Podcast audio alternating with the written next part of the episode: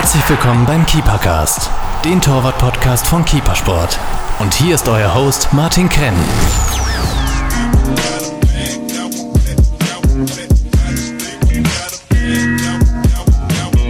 Hallo liebe Torhüter. Heute befinden wir uns im wunderschönen Eintrachtstadion in Frankfurt. Mir gegenüber sitzt die aktuelle Nummer 1 von Eintracht Frankfurt, Kevin Trapp. Kevin, danke, dass du dir Zeit für uns genommen hast. Herzlich willkommen im Keepercast. Vielen Dank, ich freue mich auch. Von der Keeperbase in Kottingbrunn. Das ist der Keepercast. Gefällt dir, was wir hier machen? Dann teile und bewerte unseren Podcast und folge uns auf Soundcloud und iTunes. Warum machen wir das Ganze, fragst du dich? Weil Leidenschaft im Herzen beginnt. Keepercast, right from the heart of goalkeeping. Im Keepercast geht es um reine Torwartthemen. Heute gibt es keine Fragen zum letzten Spiel oder zum nächsten Spiel, sondern reine Themen, die unsere Zuhörer, den Torhüter, interessieren. Ich war selber Torhüter und die meisten unserer Zuhörer sind auch Torhüter oder Torwarttrainer. Sprich, heute 100% Torhüter. Das Zitat, als Torwart muss man natürlich ein bisschen verrückt sein, ist ein Zitat, welches immer wieder über Torhüter geschrieben wird. Stimmst du diesen Satz zu? Ja, das habe ich natürlich auch immer wieder immer wieder gehört und äh, werde auch immer wieder darauf angesprochen, ob ich denn auch verrückt bin. Ähm, ich glaube, man muss dann erstmal definieren, was verrückt ist. Ähm, natürlich ist die Torhüterposition eine spezielle Position, man ist oft alleine. Ähm, es ist definitiv anders als ein Feldspieler. Vielleicht braucht man eine gewisse Art und Weise. Man muss ein bisschen anders sein als, als die Feldspieler. Ähm, aber verrückt ist immer so eine Auslegungssache. Ähm, sicherlich verrückt im Sinne von, man darf keine Angst haben, muss äh, muss immer in alles reinwerfen, was kommt und äh, äh, ja, es gibt immer Bälle ins Gesicht oder ein Körperteil, der muss wehtut. Also von daher verrückt sein im Sinne von keine Angst haben und, und immer durchziehen. Ähm, ansonsten ist verrückt für mich so eine Auslegungssache, also keine klare Definition, aber Vielleicht bin ich verrückt, weil ich nicht verrückt bin, ich weiß es nicht. schön, schön, schön, gesagt. Ja. Äh, stimmen wir es vielleicht auf, auf positiv verrückt um, nehmen wir so ja. das, das Positive aus den Verrückt heraus. Du hast vorher gesagt, als Torwart ist man alleine, richtig, wenn man im Tor steht, wenn man ein Tor bekommt, äh, schauen einen meistens zehn Feldspieler an, also die eigenen Feldspieler, du nimmst den Ball heraus, gibst ihm Retour. Äh, wie ist dieser Moment äh, für dich als Torwart? Wie gehst du damit um? Ja, unangenehmes Gefühl natürlich, weil du der Letzte bist, der das Tor eigentlich verhindern kann und ähm, bei mir ist immer so, auch wenn man augenscheinlich nichts am Tor machen kann, fühlt man sich trotzdem immer schuldig, irgendwie, wenn man es trotzdem bekommen hat. Muss den Ball aus dem Tor nehmen, muss die Mannschaft wieder anfeuern. Das ist äh, definitiv kein schönes Gefühl und es ist äh, immer besser, egal ob man was zu tun hat oder nicht, wenn man zu Null spielt. Ähm, definitiv äh, ja kein schönes Gefühl, was, was man als Torhüter natürlich niemandem wünscht, dass er da hinten als Einziger das Ding dann rausholen muss und alle schauen ihn an und äh, ja, was eigentlich passiert und ähm, definitiv ein, ein, Gefühl, was, was man als Torhüter nicht haben will. Wie schnell hackst du das Gefühl dann mental ab? Äh, kannst du das schnell vergessen, speziell wenn es vielleicht ein Fehler war? Ja, muss man ja natürlich nacktes an einem. Das ist aber eher so nach dem Spiel, so die Tage danach, ähm, vor allem die ersten zwei Tage, wo man dann immer noch viel über das Spiel nachdenken kann oder muss.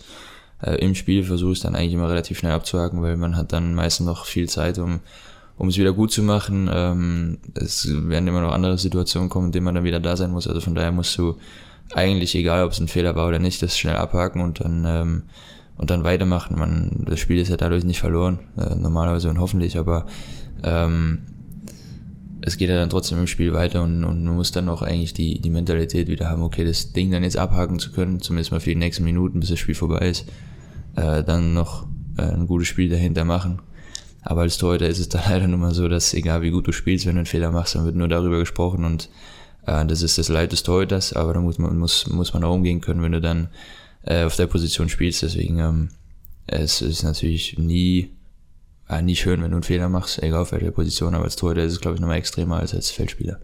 Hast du das mit der Zeit gelernt? Du bist jetzt 28, äh, mit solchen Situationen besser umzugehen? Ja, ich werde natürlich auch älter. Also ich fühle mich ich bin 28 immer so, ähm, denke nicht über das Alter nach, aber natürlich hat man äh, eine gewisse Erfahrung und man weiß, wie man damit umzugehen hat, aber es ist immer noch, ja, es, das Gefühl ändert sich im Grunde nie, also man ist immer enttäuscht und man äh, ja, ist mit, mit sich selbst am, am kritischsten. Ähm, das Gefühl ändert sich nie, ähm, aber man weiß mit der Zeit eigentlich trotzdem besser damit umzugehen, klar. Du bist ja nicht als Nummer eins von Eintracht Frankfurt, das Nationalteam-Torhüter geboren. Äh, wie kam es dazu, dass du ins Tor gewechselt bist? Wolltest du immer schon Torhüter sein von klein auf? Äh, jein, also ich habe das erste Training gemacht und ähm, dank meinen Freunden, die mich damit zum Training äh, äh, gezogen haben, habe es im Feld gemacht und es hat mir irgendwie nicht so gefallen. Das war, war okay, aber war nicht so meins. Ähm, und dann war der aktuelle Torhüter war krank damals und ich habe dann gefragt, ob ich mal ins Tor gehen kann. Aber warum jetzt? Keine Ahnung. das war einfach so. Ja. Ein Eingebung. Ja, komm, äh, komm, ich gehe mal ins Tor und äh, hatte dann das Glück, dass der damalige dann gerade verletzt war, beziehungsweise krank war und ähm, habe es dann versucht. Es war dann noch, ich glaube, die ersten zwei Jahre im Tor, dann mal wieder ein Jahr im Feld als Stürmer, was okay war, also tatsächlich okay war. Es hat mir auch Spaß gemacht. Ähm, Im Tor oder im Sturm? Ne, im Sturm. Auf okay. Tore zu schießen und. Äh, mal eine andere, eine andere Sichtweise zu haben. Aber wir waren uns, und danach war halt einfach die Tore, die dann da waren, war dann wieder verletzt und dann hieß es dann, okay, ich war schon im Tor, ich gehe wieder zurück und da habe ich mich auch wohler gefühlt und bin dann am Ende auch im Tor geblieben. Was ja im Endeffekt als gute Entscheidung herausgestellt hat. Ja. Uh, wie war dann so der, der Weg ins Profitum, Nachwuchs uh, beim FCK? ja, es gab, dann, es gab dann in der Region, in der ich war, gab es verschiedene Auswahlmannschaften. Ähm, da dann natürlich auch als Torhüter, und da war dann auch klar, dass der Weg als Torhüter eigentlich weitergehen soll und dass da nicht mehr groß über als Feldspieler nachgedacht wird. Ähm, ja, Auswahlmannschaften, es gab Jugendturniere, äh, in denen man dann gegen andere ähm, Verbände gespielt hat, ähm, wo dann auch äh, Trainer von, von größeren Vereinen da waren, dann kam irgendwann ein Kontakt zum FCK zustande und dann war eigentlich schon das erste Mal so die große Entscheidung, okay, gehe ich den Weg oder nicht. weil ich mit 14 äh, damals dann von zu Hause weg bin, musste die Schule wechseln, meine Freunde und Familie praktisch hinter mir lassen wieder. War harte Zeit für dich oder hast du das schnell, schnell anpassen können? Ja, war schon nicht einfach, weil ich trotzdem immer noch jung war, also 14, 15, mhm. ähm, ein komplett neues Umfeld zu kommen, neue Schule, äh, das ist, äh, und vor allem weit weg vom, vom Elternhaus, wo man eigentlich in dem Sinne keinen Rückzugsort hat, sondern alles wieder neu aufbauen muss, das war schon nicht einfach. Ähm, ich glaube, so die ersten zwei Jahre waren, waren hart, hm. Hart im Sinne von, okay, immer noch Gewöhnungszeit. Ich hatte natürlich durch die, durch die Schulzeit und, und durch den Fußball auch schon neue Freunde kennengelernt, aber sagen wir, ich kam eigentlich von einem Dorf, von einem 1000 Einwohner Dorf äh, in, ins große Kaiserslautern damals äh, mit 80.000, 100.000 Einwohnern. Das war schon definitiv was anderes und ähm, das war nicht einfach, aber man hat sich natürlich mit der Zeit auch dran gewöhnt, klar was zu der Zeit schon absehbar, dass man, dass man es wirklich schafft. Mit 14 hat ja jeder eigentlich, äh, jeder Fußballer, jeder Torwart den Traum, Profi zu werden. War das für dich damals noch Hoffnung oder schon irgendwie absehbar? Mm, also mit dem Schritt nach Kaiserslautern war auch klar, dass ich ähm, den Schritt äh, zum Profibereich eigentlich äh, gehen will oder, oder Profi werden will. Ähm, das waren ja so Entscheidungen, die ich mir damals und die ich damals treffen musste, weil ich gesagt habe, okay, wenn ich den Schritt gehe, dann muss es auch so klar und definiert sein, dass ich sage, okay, ich will es dann ins Profi-Geschäft schaffen, weil ansonsten macht es keinen Sinn. Ähm, Ob es dann klappt oder nicht, war was anderes, das wusste ja keiner, aber es war definitiv so, dass ich gesagt habe, ähm, okay, wenn ich den Schritt nach Kaiserslautern gehe, dann muss es aber auch so, so sein, dass ich ins Profi-Geschäft kommen will und ähm, man hat in Lautern Gott sei Dank das Glück, dass man dann auch relativ früh mit, mit Gary dann anfangen kann zu trainieren. Mhm. Ähm, ab, ab, wann war das dann? Ich glaube, das erste Mal war, da war ich 16. Mhm. Ähm, da kriegst du schon so ein bisschen dieses Profi-Geschäft, äh, ja.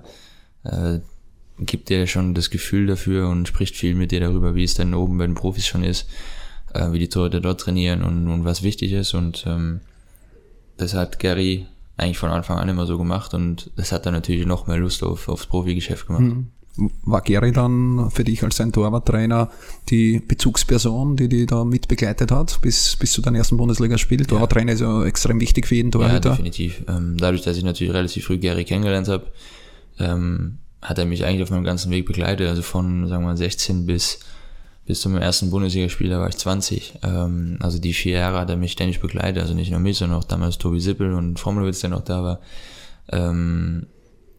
der war halt eigentlich im täglichen Geschäft immer dabei. Natürlich hat man am Anfang, als ich dann noch in der B-Jugend und A-Jugend war, nur einmal die Woche mit ihm trainiert. Ähm, damals war es dann bei mir so, dass sich äh, Formelwitz damals verletzt hat mit einem Kreuzbandriss. Dann ist Tobi Sippel Nummer eins geworden. Dann hatten wir noch äh, Luis Robles, der damals dabei war.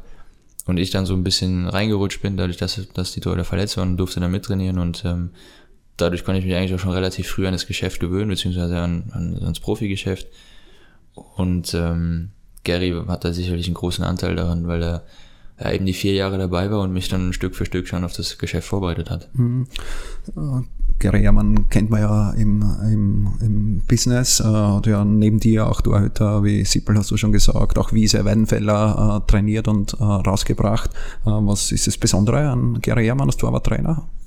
Ich glaube, die, die Art und Weise, die, die Mentalität, die Persönlichkeit, die er hat, ist eigentlich ähm, das, was eine ganz große Rolle spielt dabei, weil, weil natürlich das Training, es ist ein, ist ein ich will nicht sagen Grundlagentraining, aber es ist ein Training, was dich äh, einfach, einfach weiterbringt. Du wirst sehr, sehr früh auf das Profigeschäft äh, eingestellt. Du hast äh, viel Explosivität im Training, viel ähm, durch die Art und Weise, wie er trainiert, wird auch schon viel die Mentalität trainiert. Also gibt dem Training, auch wenn du Trainingssituationen hast, eins gegen eins Situationen, vom ersten Tag an sagt er dir keine Angst und guck den Ball an und bleib stehen und äh, dreh dich nicht weg, weil das eigentlich so Grunddinge sind, die, jetzt zum Beispiel in 1 gegen 1 äh, Situationen, die extrem helfen. Ähm, aber auch so in seinen Übungen, viel Athletik dabei immer. Und dann einfach auch, ähm, du bist ja länger zusammen als nur anderthalb Stunden auf dem Platz, dann vor dem Training, nach dem Training, vor den Spielen, spricht er mit dir, äh, redet mit dir über Spiel ähm, hilft dir natürlich auch unheimlich, wenn nach den Spielen, wenn er mit dir über das Spiel redet und du denkst, du hast irgendwie eine Situation ähm, nicht gut gemeistert und nicht gut gelöst, dann, dann hilft er dir auch und sagt, hey, hör zu, ganz ehrlich, das war, war von außen nicht so, wie du es vielleicht gesehen hast. Ich weiß auch, wie du dich fühlst, weil er selbst heute war, also er kann dir die Dinge auch immer gut erklären und äh, hat dir da natürlich auch extrem weitergeholfen. Vor allem, was das Wichtigste ist für mich, wenn du einen Fehler gemacht hast, ähm, das ist für ihn eigentlich gar nicht so das Schlimmste. Also für ihn das Schlimmste ist, wenn du, wenn du Angst hattest oder gezögert hast. Mhm. Damit konnte er überhaupt nicht, oder kann er nicht umgehen. Ähm, mit Fehlern sagt er, das kann passieren, das passiert jedem, aber das heißt, mit, mit Zögern meinst du so, ja, Flanke vielleicht nicht rausgehen, vor zurückgehen, ja, doch, doch stehen bleiben. Dann, er sagt dann, wenn du rausgehst, dann geh raus, du hast die Entscheidung getroffen und dann musst du dazu stehen. Wenn es dann nicht funktioniert, funktioniert es nicht. Aber Zögern ist eigentlich das Schlimmste für ihn. Oder wie eben, wie ich eben gesagt habe, eins gegen eins Situation sich wegdrehen und den Ball nicht anschauen und äh, selbst wenn du dann ins Gesicht kriegst oder so, er sagt immer, das Wichtigste ist ein Ball halten, egal mhm. wie. Ähm, und das war eigentlich für ihn immer, wenn er gemerkt hat, dass du Angst hast, ähm, das war eigentlich das Schlimmste für ihn und da konnte er dann auch böse werden und das hat er dir zu verstehen gegeben. Aber äh, wenn du einen Fehler gemacht hast, das war für ihn eigentlich äh, normal. Also es ist nichts Ungewöhnliches, dass ein Torhüter mal einen Fehler macht. Es ist natürlich gravierender als beim Feldspieler, aber er sagt, ey, das wird, es ist nicht, es ist vielleicht das erste Mal und es wird aber nicht das letzte Mal passiert sein und ähm, damit musst du einfach lernen umzugehen und da hilft dir natürlich extrem. Das heißt, abschließend über Gary Hermann kann man sagen, ein positiv Verrückter. Ja, definitiv. Es ist jemand, äh, mit dem kann man auch viel lachen. Also er ist ein sehr, sehr ehrlicher Mensch, der, den, mit dem du über alles reden kannst. Also persönliche Sachen, äh, Fußballgeschäft. Äh, wir telefonieren heute auch immer noch viel äh, miteinander und, und klar, ich verfolge natürlich auch den FCK immer noch. Ähm, was natürlich auch schade ist, dass so ein Verein in der dritten Liga spielt. Das ist, ähm, ja, muss nicht sein, aber er ist immer noch da und, und spricht, sagt mir immer noch, was er für Torhüter hat. Und jetzt hat er wieder äh, zwei, drei Torhüter, von denen er sagt, die können es werden. Und das Gute bei Gary ist natürlich, wenn er dir vertraut, dann vertraut er dir zu 100 Prozent und lässt auch äh, nichts dazwischen kommen. Und mhm. ähm, so ein Gefühl als Torhüter ist extrem wichtig. Mhm. Wie war dann deine erste Zeit äh, bei Frankfurt, äh, die ersten Spiele in Frankfurt bis hin zur Saison 14-15, wo du dann Kapitän wurdest? Ja, das war natürlich mein erster, erster Wechsel ähm, zwischen den Bundesligisten, beziehungsweise mit Lautern sind wir damals abgestiegen. Ähm, Gary wusste eigentlich von Anfang an immer Bescheid, äh, was ich vorhab und ähm, es war ja damals so, dass wir mit Tobi eigentlich auch äh, einen Torhüter hatten, der der äh, die Eins war oder mit mir und Tobi war es eigentlich so eine Situation, dass wir beide hätten spielen können und ähm, ich aber damals äh, unter anderem von Frankfurt ein Angebot hatte, es gab noch zwei, drei andere, aber ähm, die Gespräche halt damals mit, mit äh, Moppes, mit Armin Fee und, und Bruno Ödmer eigentlich so gut waren, dass ich gesagt habe, ich fühle mich in Frankfurt wohl.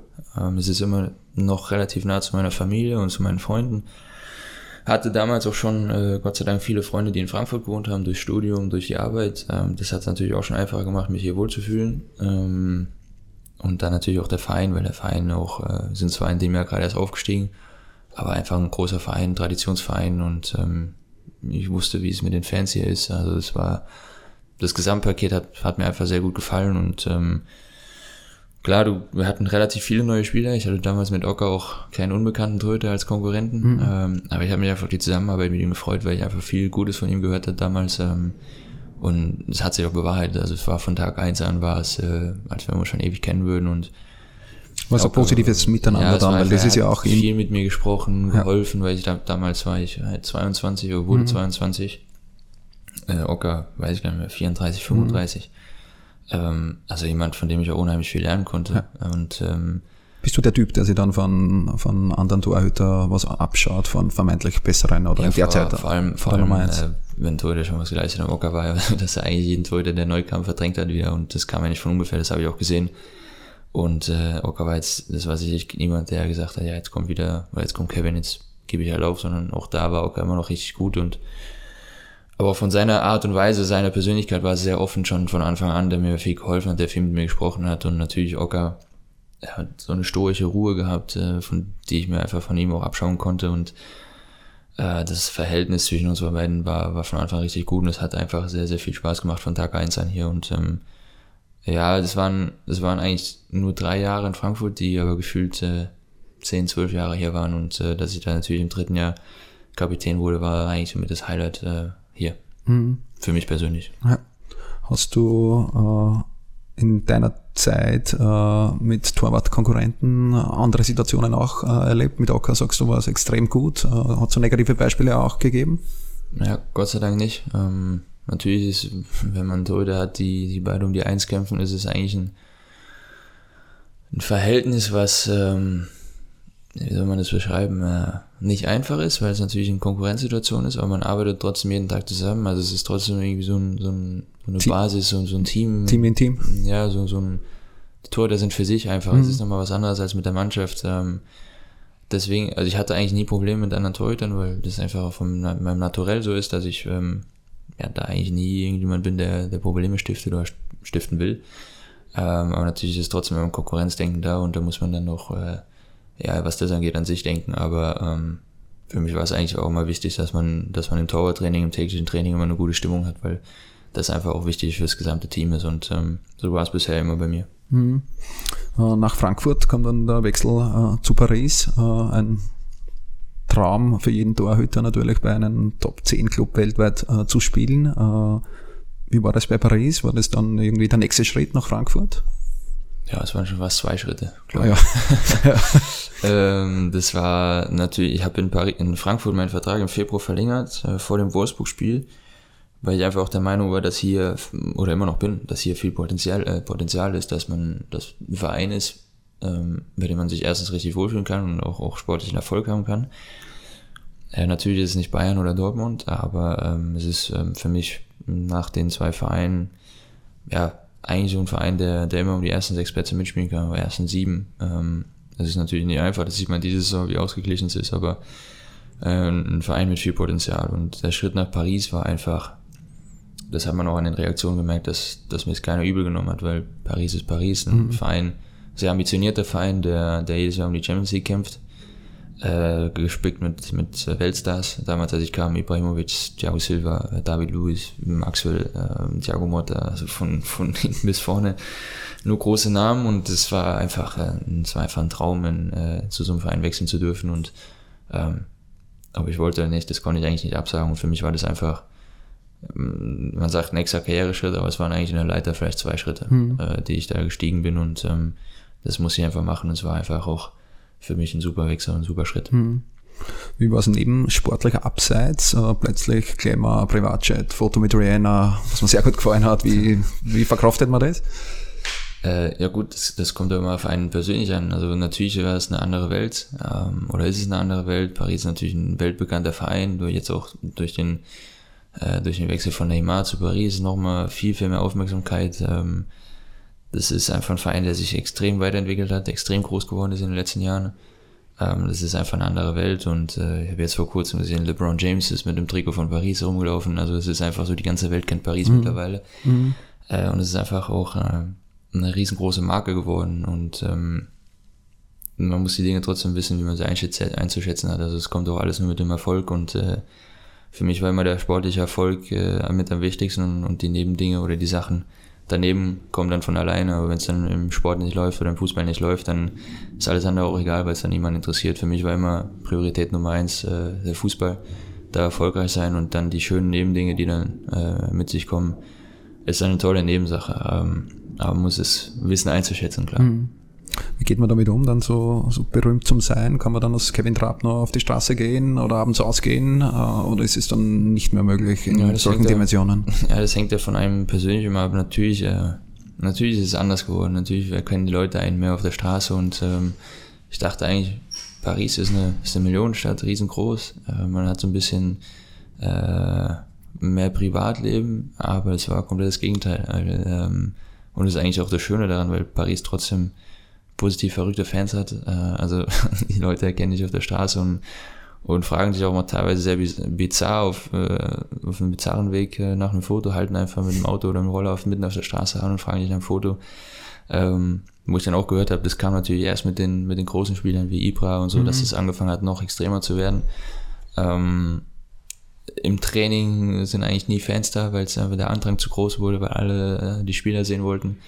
Ähm, aber ich wollte davon, ich wollte ja trotzdem, oder bin ja immer noch ein normaler Mensch und wollte so auch leben und wollte, äh, wollte mich da auch nie, was das dann geht, äh, verändern. Und ich glaube und hoffe, dass es auch alle bestätigen kann. Hm. Da bleiben wir noch kurz beim Sportlichen bei Paris. Äh, da, wie du schon gesagt hast, wirklich die Creme de la Creme, die Weltklasse. Äh, macht einen dieses Torwart dann auch besser, wenn man mit den Besten zusammenspielt?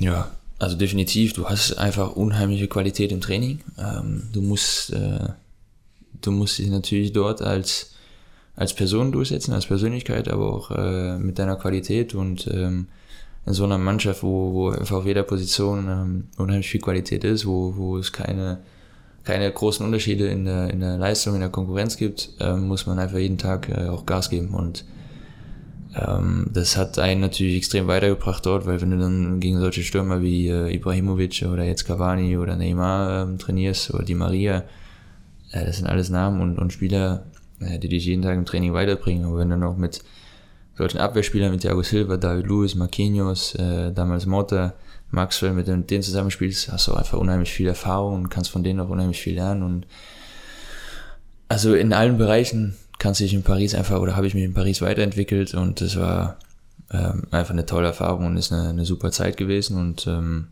ja, mit, so, mit solcher Mannschaft zu spielen, das ist, äh, ist einfach, hat einfach einen großen Mehrwert, weil du natürlich auch in Paris, es zählt nur Gewinnen, also du hast auch eine gewisse Siegermentalität, die dir da einge oder angeeignet wird.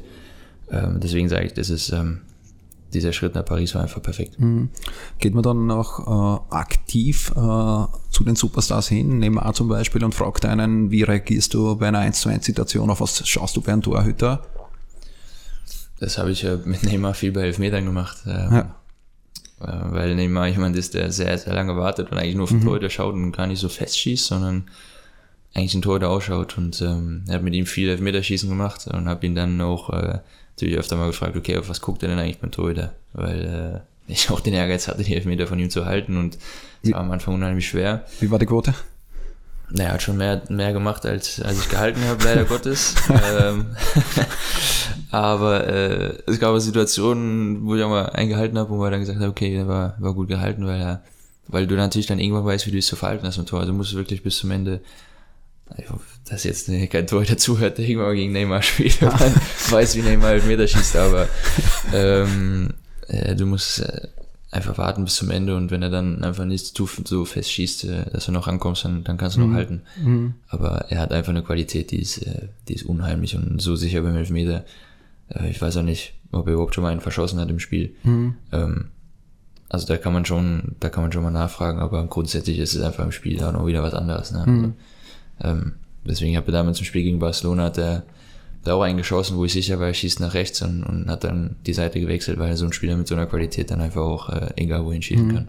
Das heißt, die Elfmeter, die du gehalten hast von Neymar, da hast du wirklich bis zuletzt gewartet, keine Bewegung gezeigt und dann mit Reaktion den Ball noch gehalten. Ja, du kannst natürlich als Torhüter ein bisschen mit den Spielern spielen. Also du kannst aber vielleicht eine Ecke anbieten oder vortäuschen oder äh, wie auch immer. Also das ist äh, von Torhüter zu Torhüter unterschiedlich. Aber ich glaube, vor allem bei den Spielern, die sehr lange warten und auf den Torhüter eigentlich reagieren, ähm, kannst du als Torhüter natürlich auch viel mit den Spielern spielen. Und wenn du dann äh, versuchst auch ein bisschen zu täuschen, dann, dann ist es auch machbar. Aber ein Elfmeter ist eigentlich für einen Torhüter äh, ja, mit das Schwierigste, weil du hast, im Grunde ist es einfach, weil du hast nichts zu verlieren, aber den Ball zu halten ist natürlich auch einfach ähm, ja, 50-50 und äh, äh, eigentlich nicht das Einfachste für einen Torhüter. Nur klar, wenn du so deinen Elfmeter hältst, bist du natürlich der Held, weil äh, du, der Schütze eigentlich alles zu verlieren und du hast so oder nichts.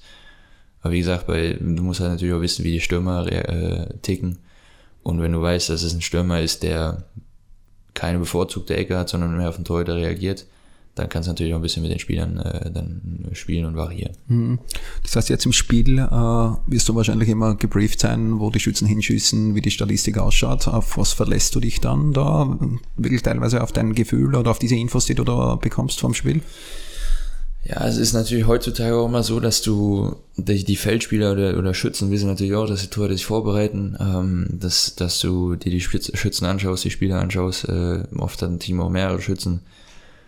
Aber ja klar, man bereitet sich natürlich äh, vor, man guckt, okay, keine Ahnung, es gibt Situationen, ein Schütze schießt dann öfter nach links bei einem engen Spielstand oder wenn es gerade darum geht, in Führung zu gehen. Oder wenn es um nichts mehr geht, dass er, dass er dann die Seite wechselt. Also es sind oder äh, was ich auch schon hatte, ich hatte einen Stürmer, der, der auf der linken äh, Torseite immer so als Beispiel links geschossen hat, auf der anderen, äh, auf der anderen Seite immer nach rechts. Ähm, also es gibt verschiedene Dinge, die man, die man sehen kann, aber ähm, im Grunde ist es so, wenn ein Schütze platziert und festschießt, dann ist es für einen Torhüter eigentlich schon schwer, wenn du nicht wirklich hm. viel zu früh gehen solltest. Hm. Uh, bei Paris uh, ist dann der Welttorhüter Gigi Buffon uh, zu dir oder zu dem Verein zu dir gewechselt. wie war es mit, mit dieser Torwart-Legende zu trainieren? Ich habe mich unheimlich, ähm, unheimlich auf ihn gefreut, weil Gigi eigentlich auch einer der Torhüter war, von dem man sich viel abschauen konnte. Also neben Casillas, Manu, äh, war sicher auch Gigi einer derjenigen, ähm, die ich mir immer gern angeschaut habe. Und wir haben, äh, ich weiß nicht, vor zwei Jahren, glaube ich, äh, in, in Miami gegen Juventus gespielt, in der Vorbereitung. Und äh, da habe ich mir Gigi einfach die ganze Zeit angeschaut, also was, was das Warmmachen angeht, äh, wie er sich im Spiel verhält. Und also er hatte eine, eine Ruhe. das ist äh, unheimlich, das ist unfassbar. Und ähm, ich hab, durfte ihn jetzt kennenlernen und ich muss sagen, ist auch als Person einfach unfassbar. Also so ein netter, herzensguter Mensch, der, der immer noch diesen Willen hat, äh, der Beste zu sein, aber der auch einfach schon äh, dir als junger Torhüter viel mitgeben kann und, und helfen kann und äh, auch so abseits vom Platz. Also er hat mit dir viel gesprochen, ist ein witziger Mensch, der, der sehr offen ist für alles, ähm, der, der dir einfach, egal was es ist, äh, viel beibringen kann und der dir weiterhelfen kann und ähm, die weiß, was waren es, drei, vier Wochen, die ich mit ihm hatte, haben mir im Grunde schon gereicht. Also ich habe äh, einen der weltbesten Torhüter kennengelernt, durfte mit ihm zusammen trainieren und spielen und äh, es war für mich einfach schon auch ein, ein riesengroßes äh, Ding und ein Highlight, äh, äh, mit so einem Torhüter zusammen trainieren und mhm. spielen zu dürfen. Und ähm, ich freue mich, dass, dass ich ihn kennenlernen durfte, dass wir in Kontakt sind weil das auch nicht üblich ist. Mhm. Das ist das Privileg, neben Buffon auch im Nationalteam, hast es vorher angesprochen, mit Manuel Neuer äh, zu trainieren. Äh, ist auch hier, äh, gibt es auch hier Sachen, die, immer, die du dir abgeschaut hast von, von Manuel Neuer? Ja, Manu, Manu hat einfach auch schon von seiner Art eine, eine unfassbare Präsenz, eine riesengroße äh, oder ein großes Erscheinungsbild, wenn er ist natürlich auch ein großer Torhüter, aber Manu hat einfach eine unfassbare Präsenz, wenn er auf dem Platz steht und ähm, als ich das erste Mal mit ihm trainieren durfte, das war war auch schon sensationell, einfach zu sehen, wie solche, man sieht die Torhüter immer nur im Spiel und äh, wenn man die dann auch im täglichen Training sehen kann, äh, wie sie sich im Training verhalten, wie sie trainieren, dann ist es einfach auch äh, ja was Schönes und, und man kann sich da auch weiterentwickeln, wenn man sich natürlich von solchen Torhütern noch was abschauen kann, auch wenn man äh, auch wenn man, wenn ich gesagt habe, ich will eigentlich mein eigenes Ziel haben, aber es gibt immer natürlich, und das versuche ich egal wo, in welchem Bereich, äh, mir immer von, von großen Persönlichkeiten das, das Beste abzuschauen, um sich auch da weiter zu, entwickeln. Und Manu als Torhüter ist natürlich auch als Mensch äh, Kapitän von der Nationalmannschaft und von Bayern München. Äh, das spricht auch für sich und das ist sicherlich eine Person oder ein Torhüter, von dem man sich auch was abschauen kann, klar. Äh, kommen wir zum einen der wichtigsten Utensilien für Torhüter. Das sind die Torwart-Handschuhe. Ich habe schon gehört von, von Adidas, dass du da sehr affin bist mit Torwart-Handschuhen. Wie ist deine persönliche Beziehung zum, zum wichtigsten Arbeitsgerät von Torhüter, zu den Torwart-Handschuhen? Ja, das ist ein Thema, da können wir sehr lange ausschweifen. Ja, das stimmt, ich bin da mit, äh, mit Stefan Hörzer und, und Frank Weigel eigentlich fast im täglichen Kontakt, was Handschuhe angeht, weil äh, ich glaube vielleicht schon fast zu viel für die, für die Fabrik. sehr, sehr fordernd, was das angeht. Aber ich, ähm, es ist einfach für mich das, das wichtigste Utensil, äh, was, was, das, was das angeht. Ähm, äh, für mich der, der Torwart-Handschuh ist einfach für einen Torhüter das äh, Wichtigste, was es gibt. Also ich habe einen Fußballschuh zum Beispiel nie anpassen müssen oder nie wechseln müssen. Den gehe ich rein und dann ist es okay.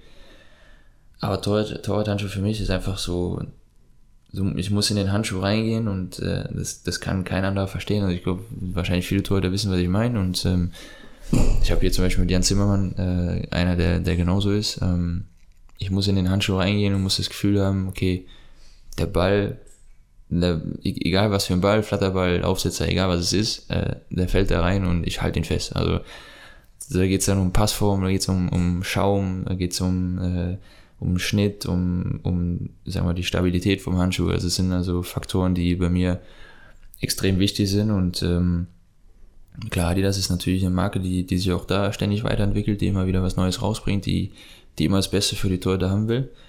Ähm, und deswegen bin ich eigentlich auch da immer ganz froh, dass, dass der Austausch mit den äh, Verantwortlichen da eigentlich immer auch so ist, dass, äh, dass ich im Voraus schon immer weiß, was passiert und mich da auch immer gut einstellen kann oder dann eventuell auch den Handschuh so anpassen kann, wie es für mich am besten ist. Und äh, da an der Stelle natürlich auch vielen Dank dafür, dass das immer machbar ist, auch ohne Probleme, weil ähm, das manchmal sicher viel Arbeit ist. Aber ähm, das einfach ja, essentiell ist äh, für einen Torhüter. Das heißt, äh, das Wichtigste für dich an einem Torwarthandschuh ist dann der, der Belag oder wirklich, wie du gesagt hast, der erste Eindruck, das Rundum-Paket? Ja, Belag ist sicherlich äh, eines der wichtigsten, aber für mich ist auch die Passform eigentlich äh, sehr, sehr wichtig. Manchmal kann es auch sein, dass der Belag vielleicht äh, ja, weniger gut ist, aber dafür die Passform extrem gut, äh, äh dass ich reingehe und habe das Gefühl, der Handschuh ist stabil äh, am Handgelenk, an der, Ober-, an der, an der Rückhand ähm, die Finger nicht zu eng, nicht zu breit, dass ich nicht drin rumrutsche oder dass ich das Gefühl habe, ich habe keinen Platz im Handschuh. Ähm, das sind, äh, sind alles so Dinge, die bei mir extrem wichtig sind, die man Gott sei Dank auch anpassen kann. Ähm, nicht jeder Torhüter ist gleich, deswegen gibt es auch, keine Ahnung, wie viele verschiedene Schnitte, Innennaht, äh, äh, Außennaht, äh, es gibt den Fingertipp-Handschuh, es gibt äh, Hybrid. Negativ, ja. ja. es gibt, gibt da will, äh, alles Mögliche. Testest du alle Schnitte? Aktuell spielst du Fingertipp? Hab, äh, ja, also ich habe den, den Fingertipp eigentlich auch schon gespielt, als ich damals nach Frankfurt kam. Mhm. ähm, ich versuche eigentlich auch mal alles auszutesten, um zu wissen, was das Beste für mich ist. Mhm. Ähm, also ich muss sagen, ich habe mich in dem, in dem Negativ-Cut eigentlich auch immer wohl gefühlt. Mhm.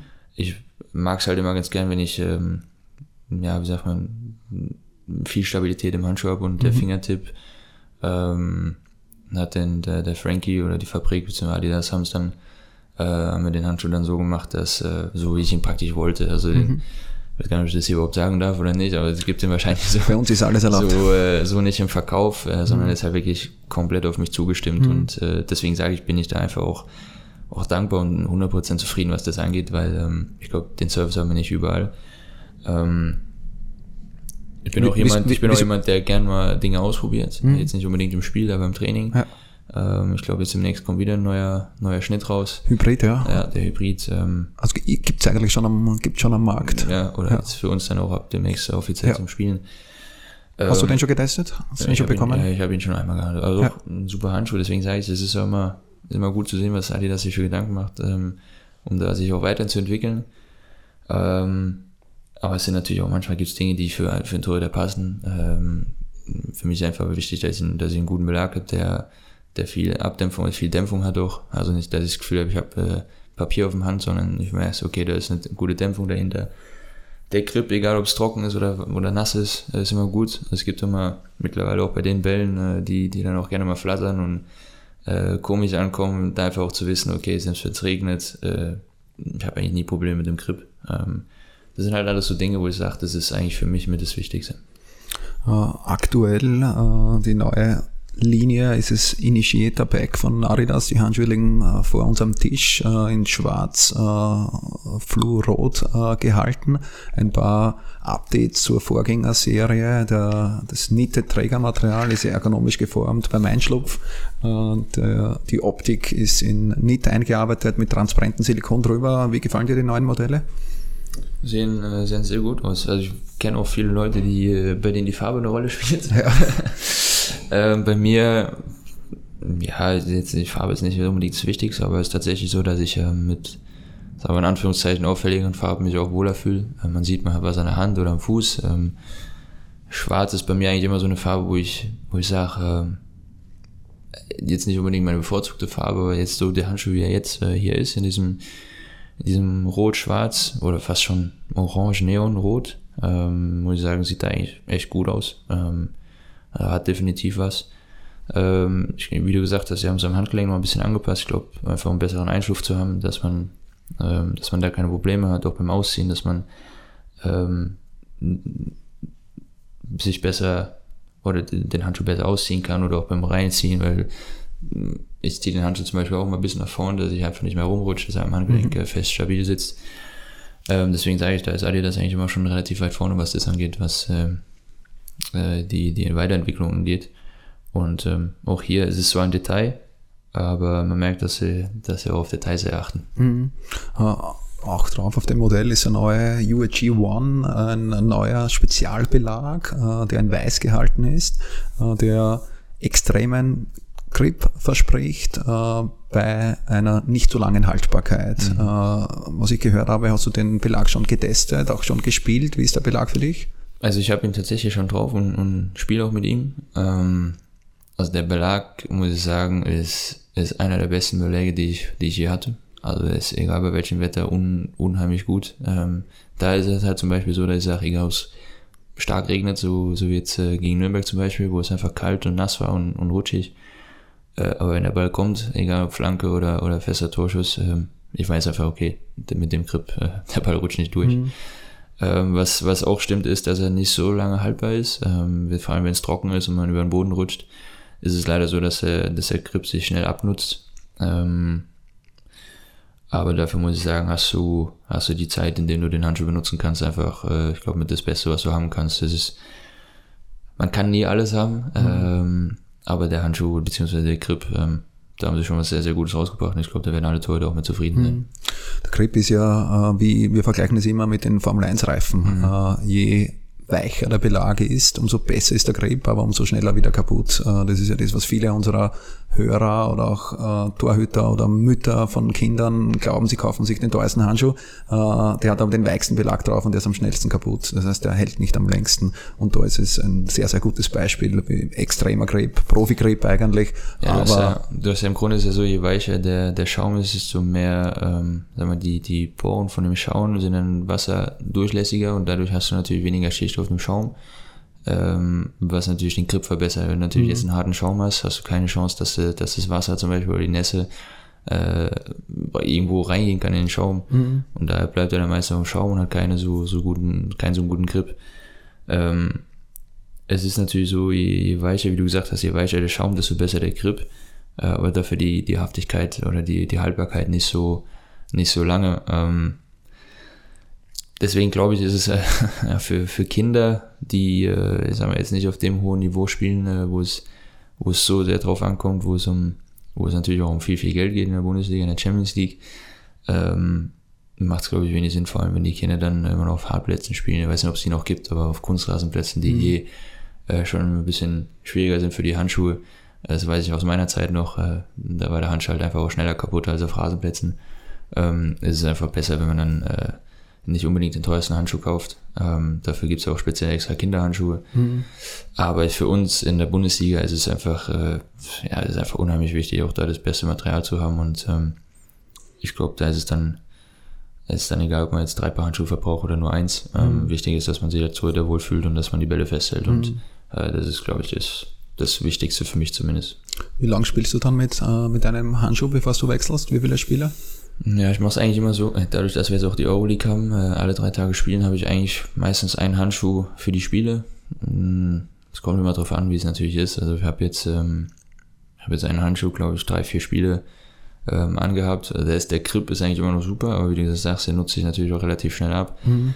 Ähm, es kommt immer drauf an, manchmal ist es auch Kopfsache. Äh, wenn du ein Spiel verloren hast, dann wechsle ich auch gerne mal einen Handschuh und sage, komm, neue Handschuh, neues Glück. Ähm, also in der Pause gibt es Anwechsel, irgendwie erste Hälfte schlecht gespielt, Pause neue Handschuhe oder? Ja, das eigentlich, das kam eigentlich noch nie vor. Ähm, was jetzt, was vorkommen kann, ist dann, wenn es halt so, so extrem regnet wie in Nürnberg zum Beispiel, dass, dass der Handschuh komplett durchgenässt ist, dass ich in der Halbzeit dann wechsle und trockene Handschuhe anziehe. Mhm.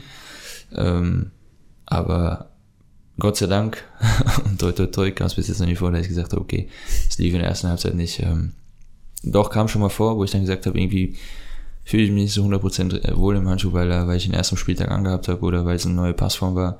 Da bin ich halt wirklich immer aufs alte Modell gegangen. Ähm, ich bin aber tatsächlich auch so jemand, äh, ich brauche eigentlich nicht immer das Neueste und oder das, das äh, Innovativste.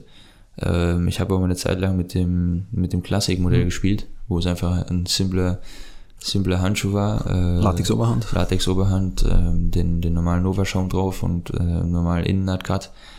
Äh, wo ich halt sage, die Passform war super, der sitzt an der Bandage fest, äh, die Oberhand war stabil. Da habe ich auch gesagt, okay, ähm, es tut mir leid, das ist nicht der Handschuh, der im Verkauf ist oder den die alle Torhüter spielen, aber ich fühle mich einfach am wohlsten in dem und ich brauche gar nicht irgendwas Besonderes, was das angeht.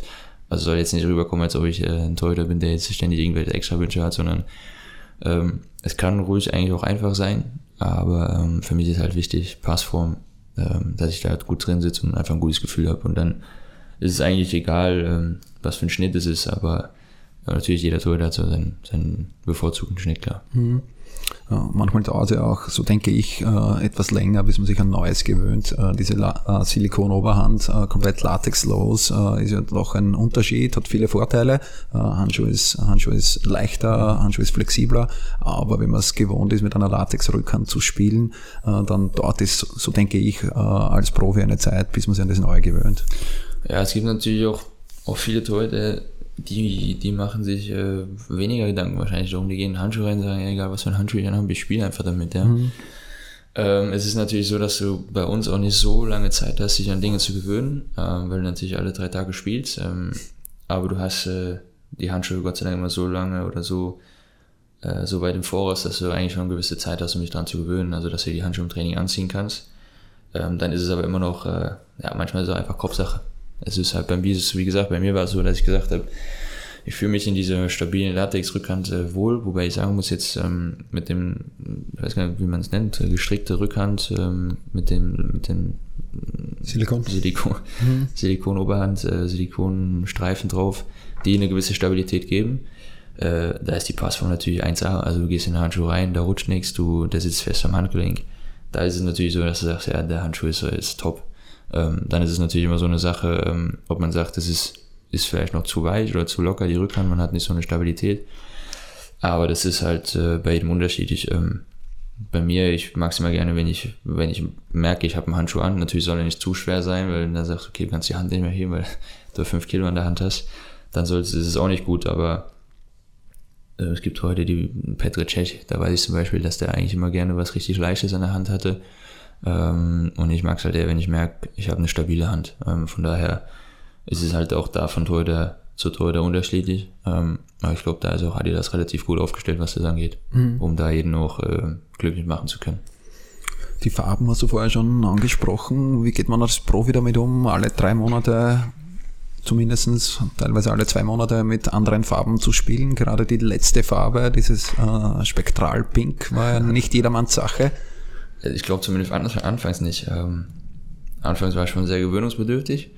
Aber ich habe vorhin auch gesagt, ich bin eigentlich nicht so ein Schwarzfan, von daher war, also rosa hätte ich mir jetzt wahrscheinlich persönlich auch nicht ausgesucht oder das Pink, aber ähm, es war für mich halt schon mal besser als schwarz. Ähm, wobei jetzt, so nach einer Zeit, äh, habe ich einfach unheimlich viele Anfragen auch, die, äh, also Handschuhanfragen, die, die einfach den rosanen Handschuh haben wollen, weil sie sagen, die Farbe gefällt mir so gut. Also es ist natürlich auch mal eine Gewöhnungssache. Ne? Und jetzt mittlerweile... Bitte, bitte diese alle auf äh, Kippersport weiterleiten. diese Anfragen bedienen wir gerne. Mach ich mal. äh, deswegen sage ich, es ist, äh, es ist einfach eine Gewöhnungssache. Und äh, ich glaube, ich habe auch das Gefühl, dass sich manchmal auch von Farbe zu Farbe so ein bisschen die Handschuh, der Handschuh ändert. Also dass es dann wahrscheinlich, wenn er eingefärbt ist, äh, eine andere Wirkung auf den Handschuh hat, äh, als, als wenn er jetzt zum Beispiel weiß oder oder schwarz ist. Ähm, aber grundsätzlich, sagen wir mal, ist, was die Farbe angeht, äh, ja, berührt mich das eigentlich eher weniger. Natürlich mhm. sage ich, äh, je auffälliger die Farbe ist, jetzt, wie gesagt, das Pink war schon extrem, aber auch da hat man sich dran gewöhnt und äh, es gefällt dann einem irgendwann nach einer Zeit. Ähm, aber ich bin jetzt eigentlich nicht jemand, der sagt, ja, wenn es jetzt schwarz ist, kann ich es gar nicht spielen. Aber es ist, ähm, ich sag grundsätzlich bevorzuge ich Farben natürlich schon eher. Ähm, Vielleicht ist es auch so ein, ja, wie bei fast allem so eine Kopfsache, wenn du sagst, okay, du hast äh, was Knalliges an der Hand, dass die Stürmer dir eher gegen die Hand schießen, als wenn du was Unauffälliges hast, äh, wie, eine Schwar wie, ein, wie ein schwarzer Handschuh. Ähm, aber grundsätzlich sage ich ja, Farben ist jetzt nicht das Wichtigste dem Ganzen. Also, wie ich es vorhin gesagt habe, für mich ist wichtiger der Schaum und, und die Passform als die Farbe. Mhm. Das heißt, wenn, äh, wie sieht dein Traumhandschuh aus, so wie es du aktuell spielst? Äh, Fingertip, äh, Latexlasche, äh, welche Farbe da, würdest du da nehmen? Also ich kann, ja, ich kann ja meinen Handschuh, also ich spiele den Fingertip äh, mit, äh, mit dem neuen URG äh, schon. Ähm, habe eine eine, eine Stoffbandage, also normalen Einschub, mhm. jetzt ähm, von der Strickversion ein bisschen abgeändert. Hab den, äh, die elastische Bandage, weil ich da einfach sage, okay, wenn ich da zweimal rumgehe, dann ist die auch fest, da rutscht nichts, ich muss nicht ständig nachjustieren. Aus Latex ist die, oder? Ja, ja, ja, ja hier, wie die hier. Okay. Die, also ja, die, gleiche die ganz normale, genau, ja. ganz normale. Mhm. Ähm, das war's im Grunde. Ich habe eine, eine, ich habe mir, dadurch, dass ich mir mal die Hand gebrochen habe, auch das ist so ein Grund gewesen, warum ich gesagt habe, okay, ich habe das Gefühl, ich brauche eine stabile Rückhand, weil ich mir die Hand mal gebrochen habe und das einfach damals eigentlich eher ein Schutz war und ich mich aber so dran gewöhnt habe, dass ich gesagt habe, ich fühle mich so wohl in diesem, in dieser festen Rückhand, ähm, dass ich sage, okay, wenn es machbar ist, dann hätte ich das eigentlich durchgehend gerne. Ähm, als Rückhand habe ich, ähm, habe ich anstatt die Strickversion habe ich den, äh, den das Mechano-Material, mhm. Mechano-Material ähm, und die noch ein bisschen, ein bisschen verstärkt, dass die mhm. stabiler ist. Und das war's im Grunde. Verstärkt aber ohne Finger Six, ist einfach ein, ist einfach so, so eine Schicht noch drunter. Ja, so, ich glaube, so ein. Neoprenkörper. Ja. Mhm. Äh, der das Ganze ein bisschen stabiler macht. Ähm, und das war's im Grunde schon. Wunschfarbe? Eigentlich mag ich weiß immer sehr gerne. Ähm, also immer so Basisfarbe weiß und dann kann halt äh, eigentlich was, keine Ahnung, so, aber wenn ich jetzt das Rot hier zum Beispiel sehe, sage ich, ich glaube, da gibt's eine, könnte man eine gute Kombination machen aus Weiß und diesem, und diesem Rot. Aber ich glaube, grundsätzlich finde ich Weiß eigentlich immer ganz toll. Also ich weiß, äh, ohne dass wir jetzt zu viel verraten, wir sind in 2018, kommt aber auf 2019 wieder sowas in die Richtung. Ja. Aber mehr, mehr darf ich nicht, darf ich lassen nicht verraten. Lassen wir uns überraschen. aber ich muss sagen, das ist was, was Farben angeht, sind wir eigentlich immer ganz gut dabei. Mhm. Als Abschlussfrage über Torwarthandschuhe, äh, wo denkst du geht die Entwicklung von Torwarthandschuhen hin? Jetzt haben wir ja so in den letzten zwei bis drei Jahren eigentlich den nächsten Schritt äh, an Entwicklung von Torwarthandschuhen gesehen. Adidas ist da äh, natürlich Vorreiter, Nike hat nachgezogen, immer leichtere Handschuhe, mhm. äh, kein Latex auf der Oberhand, andere Materialien. Äh, wo denkst du geht der Weg hin? Wie schaut der Handschuh in fünf bis zehn Jahren aus? Ja, ich habe mich ja, was das angeht, auch mal länger mit, äh, mit Frankie unterhalten, mit Frank Weigel äh, weil man natürlich schon einen extremen Unterschied sieht von, von den damaligen Handschuhen, wo sich eigentlich immer nur die Farbe geändert hat, bis, bis jetzt, wo sich auch schon viel Material geändert hat. Ähm, wo wir dann auch gesagt haben, okay, wo, wo wollt ihr eigentlich hin? Also was ist denn das Ziel? Weil ich meine, jedes Jahr kann man sich eigentlich irgendwie weiterentwickeln und als ich den Handschuh probiert habe, ähm, in diesem Strickmaterial, habe ich irgendwann mal gesagt, eigentlich braucht man schon fast gar keinen Verschluss mehr, weil er so eng sitzt, dass man den Handschuh eigentlich nicht mehr zumachen muss. Und ähm, dann sagt er, ja, das könnte natürlich auch irgendwann mal so sein, dass du, dass du einfach in den Handschuh reingehst und einfach nichts mehr machen musst. Du gehst nur rein, der sitzt fest, du musst nichts mehr zuziehen, du hast, äh, du hast keine Falte mehr im Handschuh. Ähm, also ich glaube, da, ähm, das war eigentlich so ein bisschen das Ziel, auf was jetzt so, wo sie hingegangen sind, dass der Handschuh immer leichter wurde, äh, immer weniger Material eigentlich. Weil jetzt ist es ja auch wie so ein Strumpf eigentlich, dass du sagst, du mhm. gehst rein, also du hast nicht mehr viele Nähten, äh, nicht mehr viele, oder keine Nähte mehr in, in Anführungszeichen. Ähm, der Schaum immer weicher, jetzt auch von diesem zweifarbigen wieder auf einfarbig. Ich glaube, in die Richtung geht's, aber ich muss jetzt sagen, also wenn ich den Handschuh so sehe, weiß ich nicht, wo man noch hingehen soll, was das angeht. Also wie gesagt, vielleicht irgendwann mal den, den Verschluss weglassen. Ansonsten ähm, muss ich sagen, wir sind schon, was die Handschuhe angeht, äh, sehr, sehr weit vorne. Also man hat gesehen, Nike ist auch, hat auch nachgezogen mit dem, mit diesem Art Strumpf, mhm. ähm, äh, wo es dann keinen, keinen Verschluss mehr gab in dem Sinne. Ähm, wahrscheinlich gibt es immer wieder neue Materialien, die man mal testen kann. Jetzt ist auch wieder, wie gesagt, der neue Schaum, der rauskam, den es so auch noch nicht gab. Ähm, aber ansonsten muss ich sagen, also wir haben leichtes Material, äh, wir haben wenig Material, wir haben eigentlich kaum Nähte. Ähm, das Einzige, wo ich sage, was jetzt vielleicht noch wegfallen könnte, wäre irgendwann der Verschluss, aber ansonsten muss ich sagen, sind wir schon sehr weit vorne, was das angeht. Hm. Würdest du dann, äh, könntest du dir vorstellen, mit einem Handschuh ohne Verschluss zu spielen? Ich mache ihn ja jetzt kaum schon zu. Also ich muss sagen, ich mache ihn halt zu, weil er da ist. Mhm. Ähm, aber es ist ja jetzt schon so, dass, dass die Handschuhe meistens so angepasst sind, dass wenn du in den Handschuh reingehst, äh, sitzt da so fest, dass du ihn eigentlich kaum zumachen musst. Vielleicht, äh, das ist, wird wahrscheinlich auch wieder so eine Gewöhnungssache, wo du sagst, oh, da ist ein Handschuh, kannst, hält der überhaupt oder rutscht der, wenn ich einen Schuss abprallen lasse oder halte, hält der Handschuh dann überhaupt? Das wird auch wieder so ein Ding sein, was man erstmal testen muss. Aber ich glaube, grundsätzlich ist es, ähm, also so wie er jetzt schon ist, ist es eigentlich äh, denkbar, dass es irgendwann kommen kann und irgendwann kommen wird, weil du es im Grunde eigentlich nicht mehr brauchst. Mhm.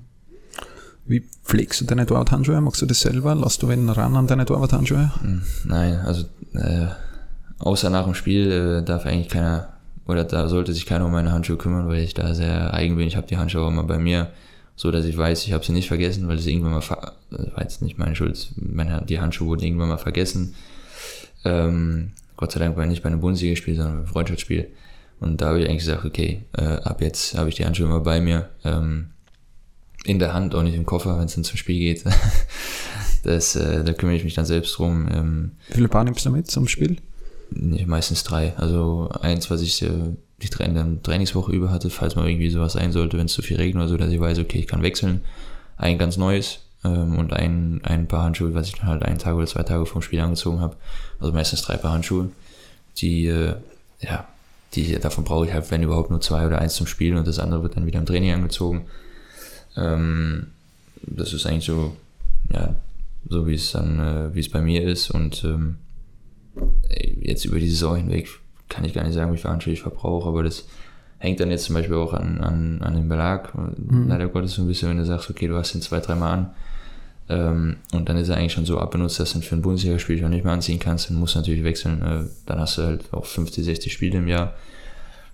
Ähm, ohne jetzt auf Nummern zu gehen oder Zahlen zu gehen, aber äh, ja, es sind schon relativ viele Handschuhe, die mhm. da verbraucht werden. Mhm.